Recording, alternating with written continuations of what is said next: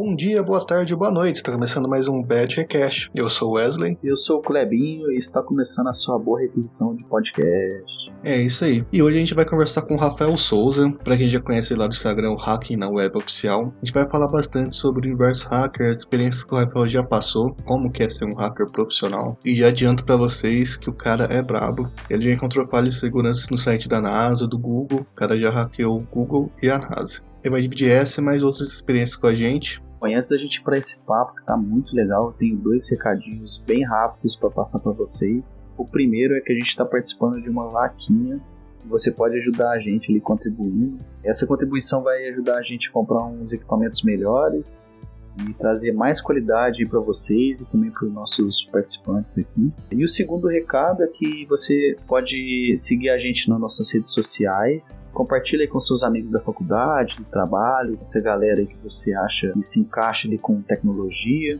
Também estamos em todas as plataformas de áudio, né? E também agora estamos no YouTube. É, você agora também pode acompanhar a gente lá no YouTube. Você pode acessar aí pelo nosso link que está na bio ou em alguma das nossas redes sociais, vai estar lá também. E agora bora pro papo.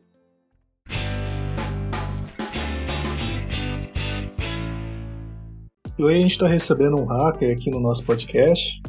Rapaziada, o cara é perigoso, hein? Bom, a gente está falando do Rafael Souza, você, você já conhece ele das redes sociais, do Hacking na Web. Tem um trabalho bem legal de divulgação de hacking, ele ensina bastante coisa. Bom, Rafael, então se apresenta aí pra galera. Bem, eu queria desde já agradecer aí ao Wesley e ao Kleber, né, pelo convite. Bem, eu, como o Wesley falou, eu sou o Rafael, né, eu trabalho com hacking ético já tem aí uns oito anos, mais ou menos, oito, nove anos. Eu sou o criador né, da, da página Hacking na Web Oficial no Instagram, Hacking na Web no YouTube, o canal no YouTube, etc. Estudo segurança da informação desde os meus 14 anos aí, então já tem 18 anos que eu estudo sobre segurança da informação e sobre tecnologia, etc. E é isso. Muito obrigado aí pelo convite mesmo. Opa, obrigado aí, a gente que agradece você tá participando. E a primeira pergunta que eu queria fazer é se colar aquela fita adesiva em frente ao webcam do notebook funciona ou não? então, cara, essa é uma pergunta bem interessante, porque o Snowden todo mundo conhece ele, né? O cara que saiu da NSA porque não concordava com as práticas é, de até espionagem realmente, né? Americanas, etc. E ele dizia que o, a NSA eles tinham acesso realmente a webcams e microfones né, e eles conseguiam acesso sem ativar a luzinha né, da webcam, etc. Inclusive isso é falado no filme do Snowden, etc. De fato, assim, quando depois que conseguiram expor algumas ferramentas e técnicas que a NSA é, tinha, realmente eles poderiam de fato fazer isso. Tem inclusive uma foto famosa do Mark Zuckerberg, o criador do Facebook, Nessa foto ele tampa né, a, webcam do notebook dele com fita, né, com fita preta. Bem, eu não sei se hoje em dia realmente seria necessário todo esse cuidado, mas é, de fato tampar a, a webcam e etc. funciona assim. Inclusive, tem saído diversas notícias, né, falando que a Apple, por exemplo, a Microsoft, etc., eles mantêm arquivos de áudio das pessoas, né? Então, eu não duvido de fato que exista essa monitoração, não. Então, tampar o webcam e, enfim, desplugar o microfone é interessante.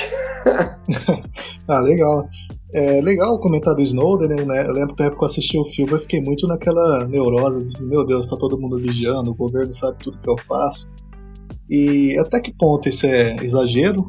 O pessoal, o governo tem acesso mesmo às coisas hoje, principalmente o governo americano, que a gente já teve casos no passado que espionava até ex-presidente nosso aí. Pois é. Eu fiz inclusive um, uma sequência de stories falando sobre isso há pouquíssimo tempo atrás, falando inclusive sobre esse caso do Snowden realmente. de fato, hoje as empresas eles sabem tudo de cada um de nós, basicamente, né? Por exemplo, há um ano atrás ou dois anos atrás, mais ou menos, é, circulou pela pela internet uma, um, pedido de patente da, do pessoal do, do Facebook em que eles iam conseguir saber quem mora na mesma casa, né? Quem são irmãos, parentes, etc. Só pegando informações da Wi-Fi da pessoa, né? Então, por exemplo, se eu tenho lá minha conta no Facebook,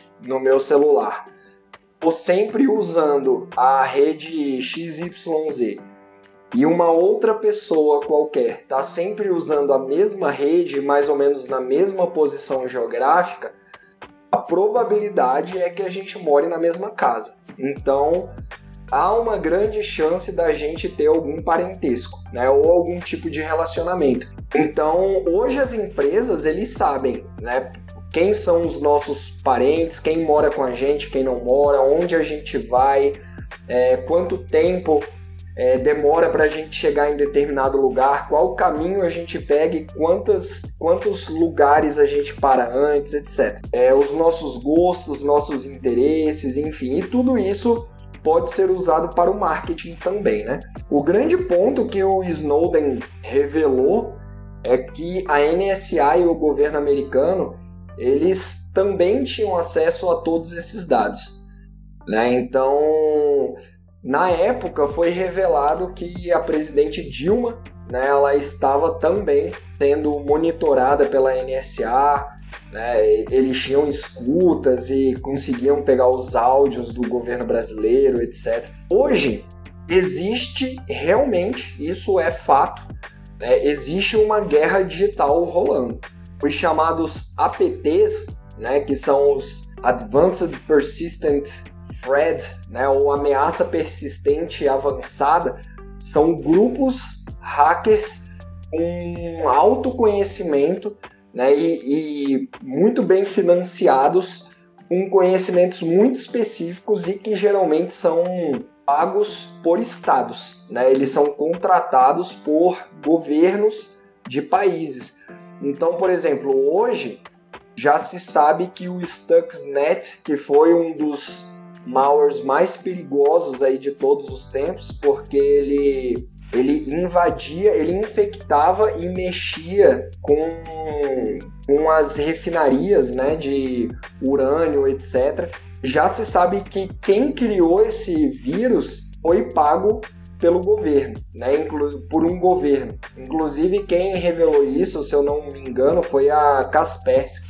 Né? Num, num estudo que eles fizeram, eles viram várias funcionalidades desse vírus e eles revelaram que assim era existia uma grande probabilidade desse vírus é, ter sido criado por alguém financiado por um governo. Então, hoje essa guerra digital ela acontece de fato, né? A Rússia é, é bem conhecida, né, pelos hackers delas, é, a China também, é, Estados Unidos também, né? Então, assim, hoje os governos eles de fato conhecem muito bem, né? Talvez eu não sei até onde o governo brasileiro, por exemplo, sabe sobre, sobre a sua população e sobre ameaças, etc. Eu, sinceramente, não sei. Mas o, a China, a Rússia, os Estados Unidos, eles são bem conhecidos por isso, né? Por esse, por esse tipo de controle, realmente, esse tipo de é, cuidado, talvez, com a, a, segurança do próprio país. Né?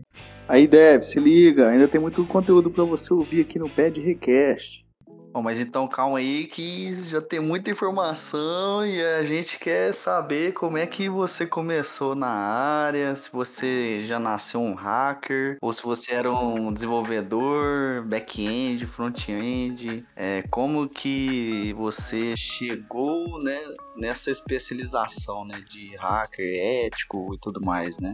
Então, quando eu era mais novo, é, na década de 90 ali, que tinha muitas notícias sobre os hackers, né? Assim, como eles invadiam sites e, enfim, é, existia competições de grupos hackers, né? Para ver quem hackeava mais sites e etc.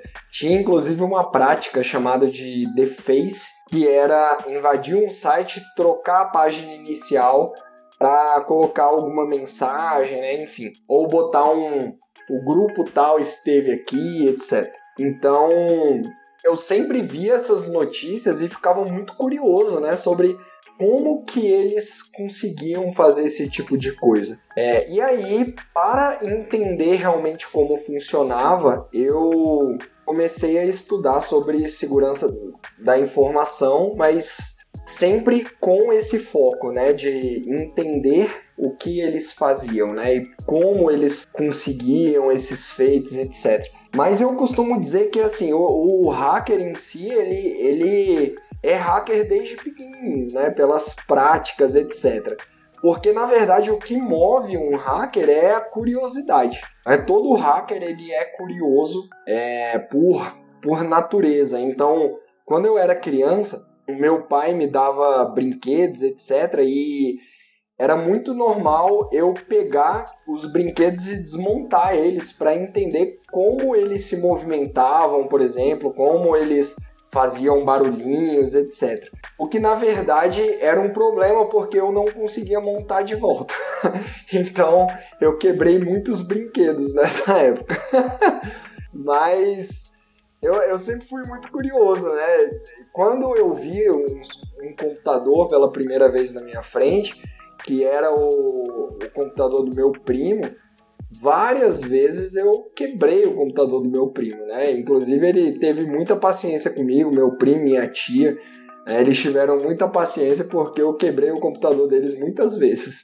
Então eu, eu sempre fui muito curioso e sempre tive muita vontade de entender como as coisas funcionam. Né? Não só na tecnologia, né? mas enfim, vários outros ramos que me interessam é, eu sempre tive essa curiosidade de ir atrás e entender como as coisas funcionavam. Então eu comecei, a, a, primeira coisa que eu comecei estudando de fato foi programação.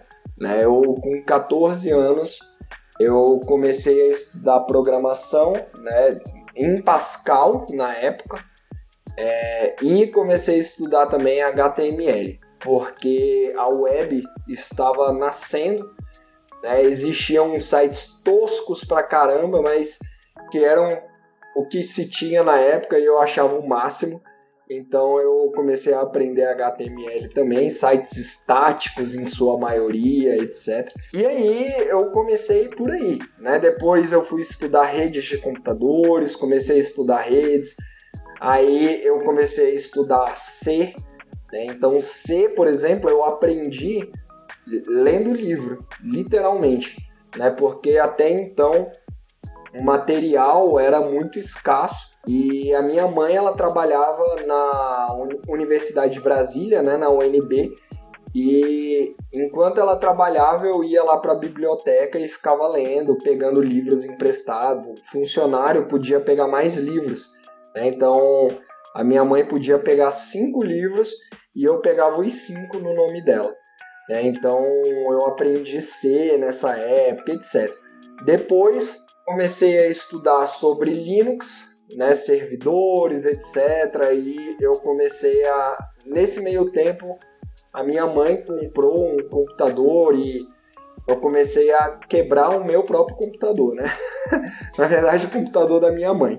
Então, eu na, na época tinha uma revista chamada PC Master. Essa revista, é, todo mês, ela vinha com um Linux diferente. Né? Então vinha com Conectiva, que hoje não existe mais, é, Mandrake, que também hoje não existe mais, é, o Slackware, Red Hat, etc. E todo mês eu testava uma nova distribuição é, com, com essa revista. É, então, nessa época eu aprendi a fazer dual boot, e ficava ali treinando Linux, etc, aprendendo mais do sistema, etc. Então foi, foi bem assim, né? O meu primeiro emprego, de fato, foi de programador, né? Foi programador C na Brasil Telecom, mas lá eu era programador júnior e lá eu aprendi muitas outras coisas. Né? Por exemplo, banco de dados eu aprendi lá.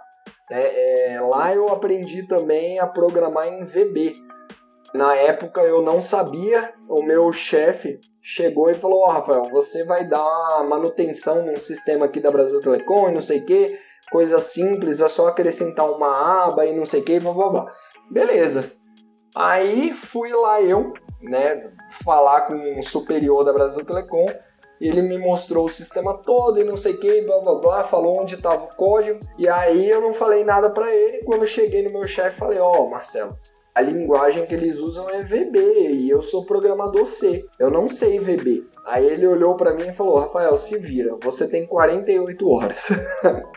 então graças a Deus, e eu acho que, assim, eu tenho certeza que ele tinha essa noção, né? Que VB é uma linguagem bem simplesinha. Então foi, foi tranquilo fazer essa alteração e etc. e aprender mais da linguagem. Mas nessa época eu aprendi muita coisa. É, depois eu fui suporte, né? Eu fui suporte por um bom tempo. Depois fui desenvolvedor web. Né? E em todos os empregos que eu tinha, eu sempre arrumava uma forma de fazer alguma coisa na área de segurança. Né? Então, por exemplo, eu era suporte, eu atendia pessoas, beleza. Mas quando não tinha nenhum atendimento, eu procurava falhas no, nos sistemas da empresa, por exemplo, né? ou do órgão, porque a maior parte da minha vida foi trabalhando em órgão do governo. Então eu procurava falhas nos sistemas do órgão e reportava para a equipe de segurança, etc., para eles ficarem de olho ali em mim. Então, independente de onde eu estivesse, teve uma época que eu estava trabalhando numa universidade de Minas Gerais, eu era web designer lá. Né? Então, eu fazia o site, etc., enfim, adicionava notícias, enfim. E, eventualmente, nas minhas horas vagas, eu procurava falhas também no sistema da faculdade, etc., reportava. É, e aí eu tive, nessa época, o meu primeiro aumento, né? É, procurando falhas, assim, em outras áreas. É, eu trabalhava em outras áreas, mas sempre focando aí na parte de segurança. Né, sempre tentando levar para a área de segurança mesmo. Até que com mais ou menos 22 anos, é 23 por aí, eu consegui o meu primeiro emprego de, de, na área de segurança da informação. E, assim, foi um, um emprego, na verdade, que eu entrei como QA.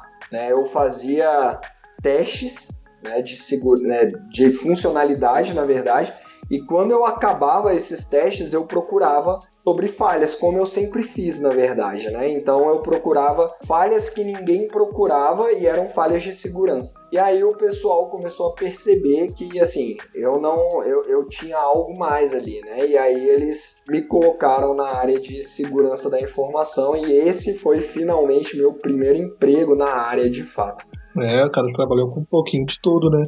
É. que de cara quando você falou que aprendeu, né, pelos livros, cara.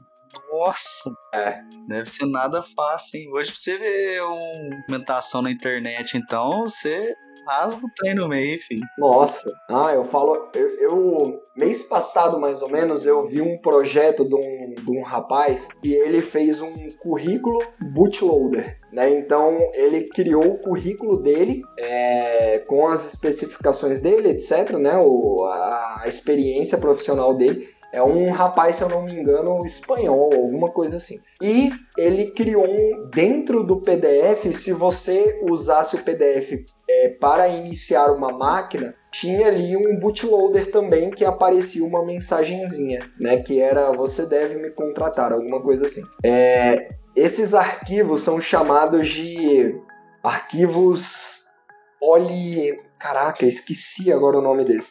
Mas são arquivos que podem ser mais de uma coisa, né, ao mesmo tempo. Eles podem ser, por exemplo, PDF e uma imagem em um mesmo arquivo. Né, ou é, uma imagem que pode ser também um arquivo zip. Né, enfim. Então, esse, esse rapaz ele colocou esse currículo bootloader dele no, no GitHub. E aí ele colocou também um arquivo Python lá que, que permitia que você editasse um PDF também para ser um bootloader. eu testei esse arquivo GitHub do, no GitHub dele e não funcionava.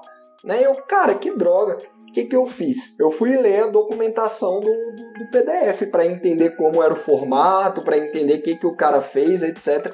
E aí eu fiz o meu próprio currículo bootloader. Né? Então, eu acho que hoje é, as informações estão muito mais fáceis de, de se adquirir realmente.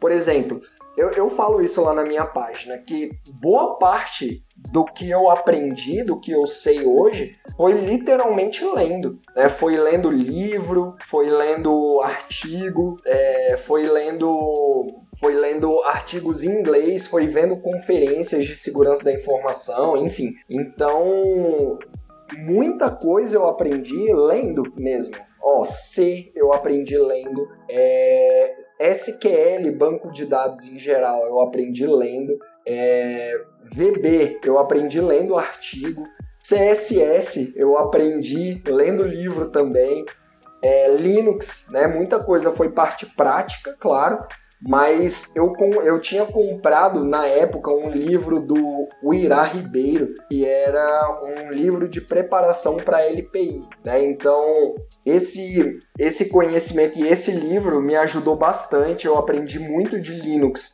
lendo esse livro. Enfim, é, eu acho que assim, hoje especificamente, nossa, hoje está muito mais fácil conseguir conhecimento e de graça total. Mas é, nem todo conhecimento bom está em português. Né? Então, aí eu, eu vejo que assim, um, uma coisa que me ajudou bastante foi saber inglês. É porque muito, principalmente da área de segurança da informação, a maioria do conhecimento é, da área de segurança está em inglês. Né? Então, saber inglês me ajudou bastante nesse, nesse caso aí. Bom, Rafael, e a gente imagina que o hacker ali, que não é um hacker ético, né, vamos falar assim, um hacker do mal, ele vive da, dos golpes que ele aplica e tudo mais. E o cara que é um ethical hacker, como que ele vive, do que que ele se alimenta, aonde vivem? Boa. Então, é, o hacker ético, ele na verdade, ele faz entre aspas o mesmo trabalho do hacker mal intencionado. É só que nós usamos as mesmas técnicas e o mesmo conhecimento para encontrar falhas e consertá-las antes que alguém mal intencionado o faça. Então, ou o pessoal de Red Team ou o Pentester, enfim, o, o, o hacker ético, ele vai procurar falhas em um sistema exatamente como um hacker mal intencionado faria. Aí nós fazemos relatórios né, de tudo que a gente encontrou, tudo que a gente tentou, é... enfim, né, o, o risco dessa falha, né, o que seria possível fazer com ela, etc. E entrega esse relatório para o, a equipe de desenvolvimento, enfim para eles resolverem. Né? Então, nós, nós, na verdade, fazemos as mesmas coisas quase, né, e um hacker mal intencionado, né, o black hat como é chamado, né, o, o hacker que é bandido de fato. Os conhecimentos e técnicas que usamos, como eu já falei, são as mesmas, né, na, na sua grande maioria, e é, é isso. A diferença é que nós realmente reportamos tudo que a gente encontra, né? A gente não. A, o nosso intuito, o, o, o, nosso objetivo é tornar o sistema mais seguro, né? Então, todo mundo que trabalha com essa área de pentest, bug bounty, etc., as empresas elas nos contratam confiando na gente, né? Que nós vamos procurar falhas e vamos reportar para que o sistema fique mais seguro. E alguém no futuro que esteja mal intencionado não consiga né, explorar é, alguma falha no sistema, enfim, não consiga dados e etc. Né? Então, o nosso trabalho no final das contas é esse. Ah, legal. E Rafael, como que é a aceitação do departamento de TI quando você informa que você encontrou uma falha, que você encontrou ali alguma brecha de segurança? Geralmente o pessoal leva numa boa, como que é? Uma vez eu, eu ouvi uma, uma frase numa conferência de segurança que teve aqui em Brasília da OASP e o palestrante na época falou que nenhum pai gosta de ouvir que o seu bebê é feio.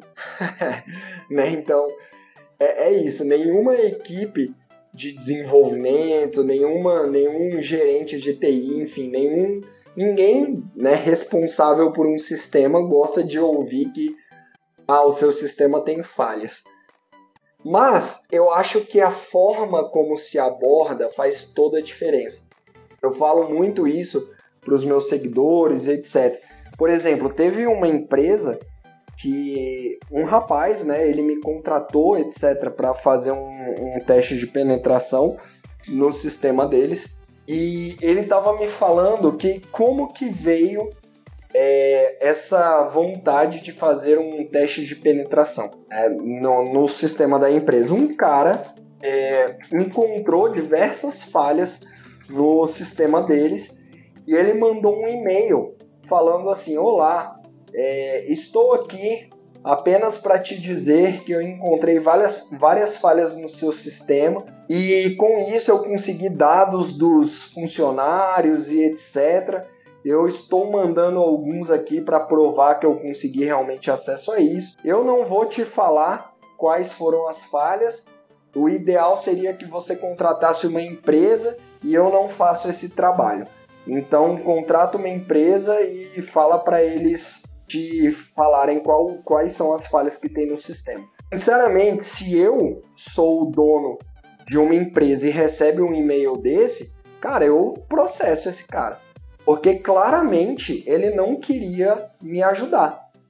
É, ele claramente não queria sequer, enfim, que o sistema se tornasse melhor, enfim. Então eu falo muito isso para os meus seguidores, né? Que assim a, a forma como você aborda faz toda a diferença. Eu, por exemplo, sempre procurei falhas em sistemas e etc. E muitas vezes sem me pedirem por isso, né? Assim, várias vezes simplesmente eu começava a procurar, etc. Quando eu encontrava, várias vezes eu ligava pro, pro departamento de TI, né? Eu pegava lá o telefone de algum saque, né? Alguma coisa assim, ligava e falava, ó, oh, eu gostaria de falar com o pessoal da tecnologia, porque eu encontrei uma falha no sistema de vocês, etc. Então eu falava com o pessoal, deixava claro que a minha intenção era que o sistema se tornasse melhor realmente. Né? Então eu, eu falava qual era a falha né, especificamente, como que era possível explorar essa falha, é, o que era possível fazer com essa falha, etc. É, e sempre me colocava à disposição para se a pessoa precisasse de alguma ajuda, etc., para arrumar, poderia contar comigo. É, então, assim, a, a, a forma como você aborda faz toda a diferença. É bem legal é, a forma que você falou e tal. Acredito que depois no feedback desse, no mínimo, eles vão, vão te ligar, né? Falando, cara, quem que é você, né? a gente, no episódio 05, a gente chegou a conversar sobre é, a parte de segurança, né? Então, pessoal, depois que terminar de ouvir esse, vai lá ouvir lá que tá bem legal também. E a gente chegou a conversar um pouco sobre como é que foi lá a parte de, de invasão lá no celular do Sérgio Moro, sabe? Na época ele era ministro e tudo mais. A técnica de invasão que eles usaram lá, tem algum, algum outro exemplo assim que você possa dar que, que é, geralmente é utilizado ou um exemplo de alguma coisa assim, para quem tem um, um, certo nível básico de conhecimento, já consegue é, fazer esse tipo de tentativa? Sim. É, só um, um parênteses, é, arquivos poliglotas, que eu estava falando lá atrás, que podem ser dois, três tipos de arquivos em um só. É, então, são os arquivos poliglotas. É, esse currículo bootloader era um PDF e um bootloader e um só arquivo. É, então são os arquivos poliglotas que eu tinha esquecido o nome. Bem, sobre o, o caso do Sérgio Moro, eu lembro que eu ainda trabalhava no Ministério da Economia, né, quando aconteceu. E lá no Ministério da Economia eu era chefe na área de tecnologia. É, então foi uma bomba assim pra gente, né? Caramba, como assim? O que, que aconteceu e não sei quem. Eu era uma das pessoas que achava que, o, que os invasores tinham encontrado alguma coisa assim, sabe? Eles deviam ter um conhecimento técnico muito alto. Eu imaginava que eles tinham encontrado alguma falha zero day, né? Ou seja, o que é uma falha zero day para quem não sabe? Uma falha zero day é uma falha de segurança que já está sendo explorada, né? No, enfim, no, no mundo real por hackers e, enfim, é, mas ainda não existe uma correção para elas. É, então, eu achava que os invasores lá do, do Sérgio Moro tinham encontrado alguma falha zero day no Telegram, etc. E no final das contas, não, né? Os caras só foram espertos no final das contas, né? Eles sequer tinham conhecimentos avançados em tecnologia, na verdade. É... Engraçado é que realmente, se você for esperto nesse sentido de você conseguir observar as coisas e mexer com a psicologia da pessoa e etc., você sequer precisa de conhecimentos avançados em tecnologia de fato. Né? Tem um, um cara muito conhecido aí no meio da segurança chamado Kevin Mitnick. É, ele, ele era bem famoso, principalmente aí na década de 90, é, ele, depois de um tempo, ele foi preso, mas foi uma caçada realmente para conseguir prender esse cara. E na época que conseguiram prender ele, etc., depois a, a revista Wired fez uma entrevista com o cara que conseguiu prender ele. É, conseguiu ir atrás dele, caçar ele, etc.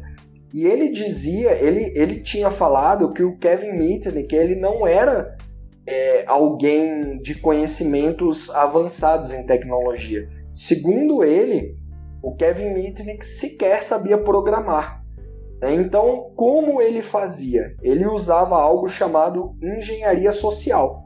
Né? Então, ele conseguia é, determinadas coisas só mexendo, por exemplo, com a curiosidade da pessoa, revirando lixo. Né? Então, ele revela que várias vezes ele pegava empregos temporários, por exemplo, de faxineiro em uma empresa. Por quê? Porque o faxineiro sai limpando o chão e ele sai passando por todas as mesas, por todas as baias.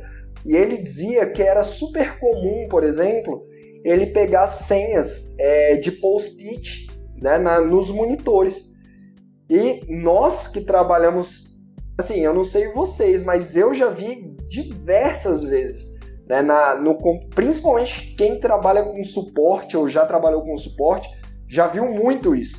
Né? Quando você vai no computador do usuário, dos usuários, é muito normal as senhas do usuário estar grudadinho ali no monitor ou guardado em papelzinhos embaixo do, do teclado. É muito comum esse tipo de coisa. Então, o Kevin Mitnick, ele conseguia empregos temporários de faxineiro só para pegar senhas das pessoas, né, usuário e senha delas. Ele revela no livro dele, por exemplo, uma técnica que é absurdamente simples extremamente eficaz.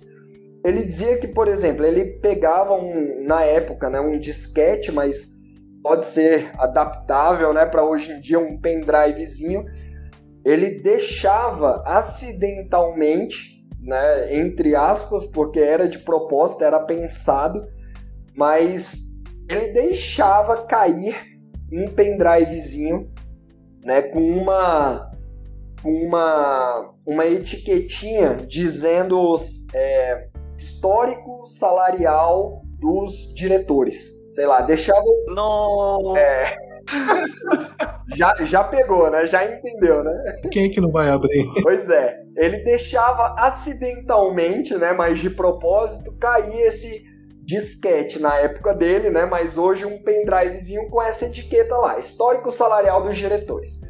E aí, as pessoas naturalmente ficam curiosas com isso, né? Pô, quanto será que um diretor ganha? Né? Então ele pegava lá o disquete, colocava no computador e lá tinha um arquivo Word, né, que tinha escrito o histórico salarial.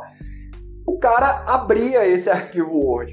E quando ele abria esse arquivo Word, automaticamente era rodado um códigozinho que permitia que ele tivesse acesso a essa máquina. É, então, assim, uma coisa super simples, não foi necessário nenhum conhecimento absurdo em tecnologia, ele só atiçou a curiosidade das pessoas. E aí, a pessoa iria tentar, ele conta isso no livro, né? A pessoa iria tentar abrir o arquivo, o arquivo não abriria, mas sem a pessoa saber, permitiria que ele tivesse acesso àquela máquina. Como ele, como o funcionário que pegou originalmente o disquete ou o pendrive não conseguiu abrir o arquivo, ele ia pensar, pô, isso aqui tá com um problema, eu vou entregar para o meu superior. E ele chegava para o superior dele e falava, ó, chefe, isso aqui estava no elevador, é de alguém, né? Então, sei lá, entrega no achados e perdidos, alguma coisa assim. Beleza. O que, que o chefe dele ia fazer? Pô, quanto será que o diretor ganha? ia e rodaria o arquivo no computador dele também. Agora ele tem acesso a duas máquinas e não só mais e não só uma. Então ele conta essas possibilidades, né? Essas de, de usar a curiosidade, né? É, usar da ingenuidade, da ignorância dos usuários é para conseguir informações confidenciais, etc. O nome disso é engenharia social. Então é, é super comum esse tipo de coisa. Inclusive tem pessoas que são especialistas nisso, né, em engenharia social. Você está ouvindo o Badcast.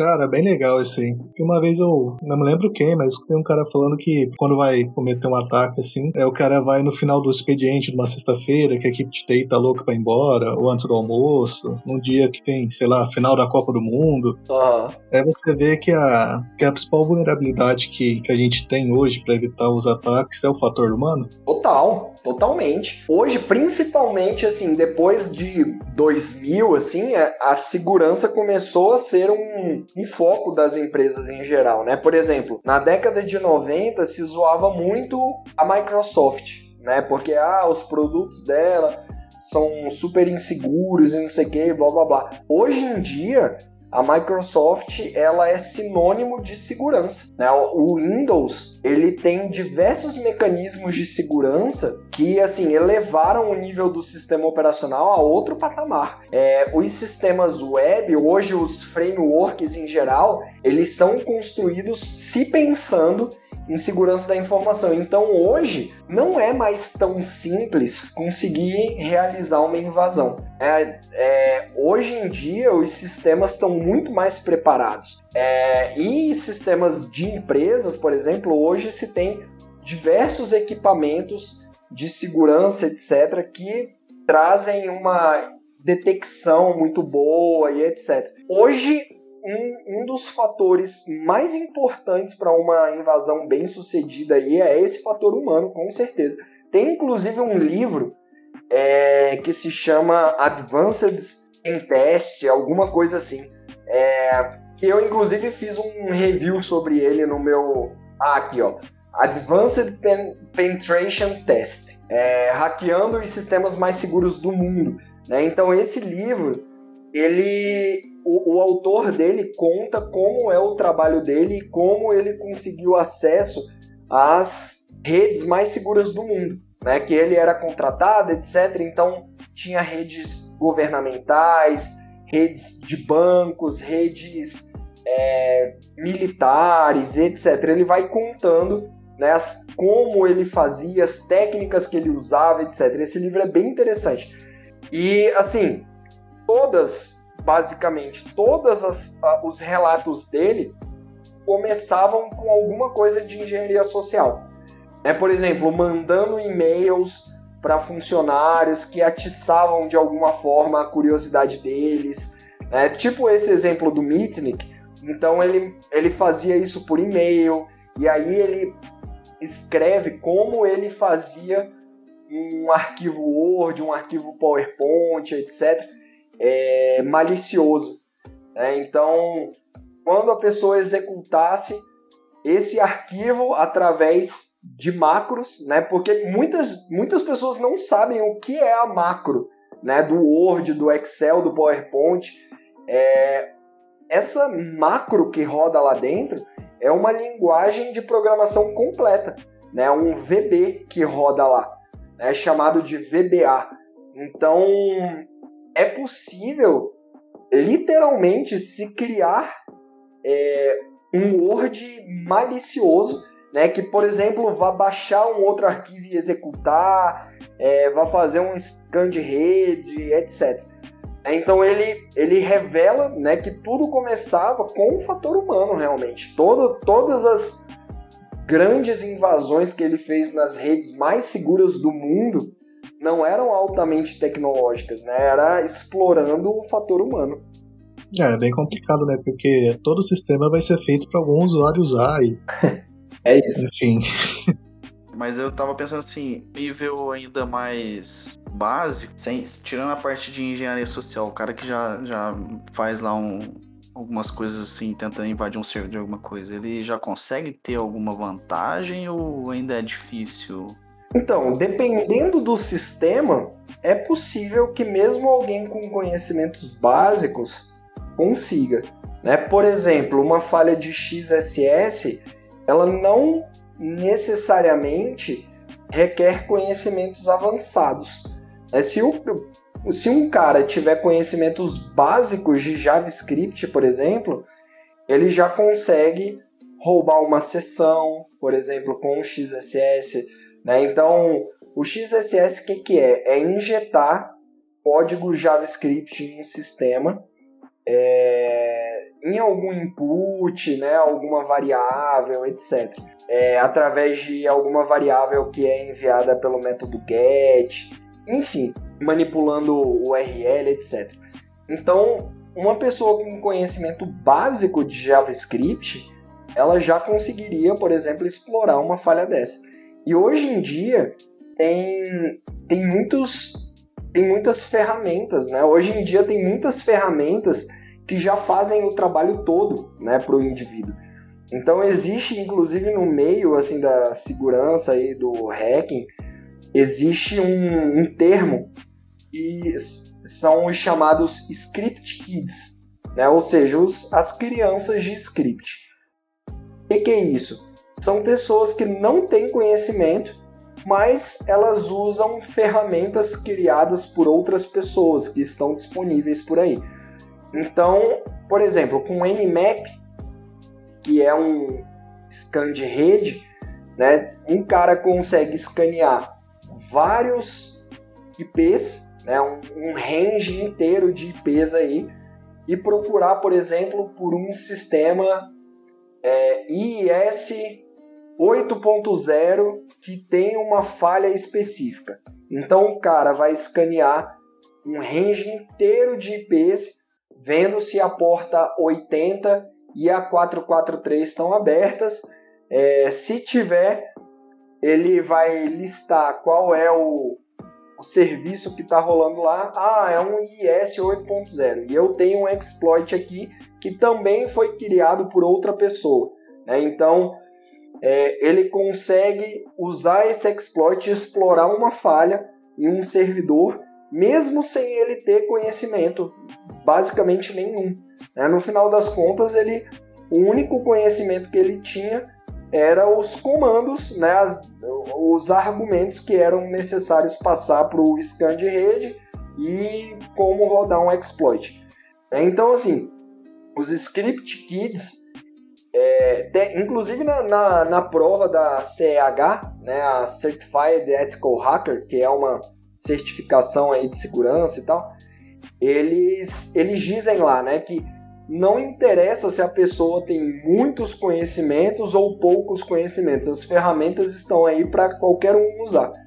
É, então é necessário você entender como funciona um ataque e se proteger porque às vezes, mesmo um cara que não tem conhecimentos avançados, ele consegue explorar usando ferramentas que outras pessoas com conhecimento mais avançado já criou. É, então tem falhas que realmente a pessoa com mínimos conhecimentos consegue explorar, mas se a pessoa tiver as ferramentas certas, ela sequer precisa ter conhecimento nenhum. Eu não sei se eu fico feliz ou se eu fico triste com essa notícia. pois é. E vamos chegando ao final dessa primeira parte da conversa com o Rafael Souza. A conversa continua, o papo tá muito legal. E na parte 2 desse podcast, o Rafael vai contar pra gente como ele pôs os bug bounties, qual foram as falhas que ele encontrou no site da NASA, do site do Google. A parte 2 da conversa tá bem legal, vale a pena conferir. Então se você ainda não segue o nosso podcast, clica em seguir, ou se você tá escutando pelo YouTube, se inscreva no canal para você ser notificado quando sair a parte 2 do podcast. Não esqueça de seguir a gente nas redes sociais, você também pode enviar sugestão de convidados por lá. Obrigado para você que ouviu até aqui. Se você puder colaborar com a nossa vaquinha, a gente vai ficar muito grato e nos vemos no próximo episódio. Valeu!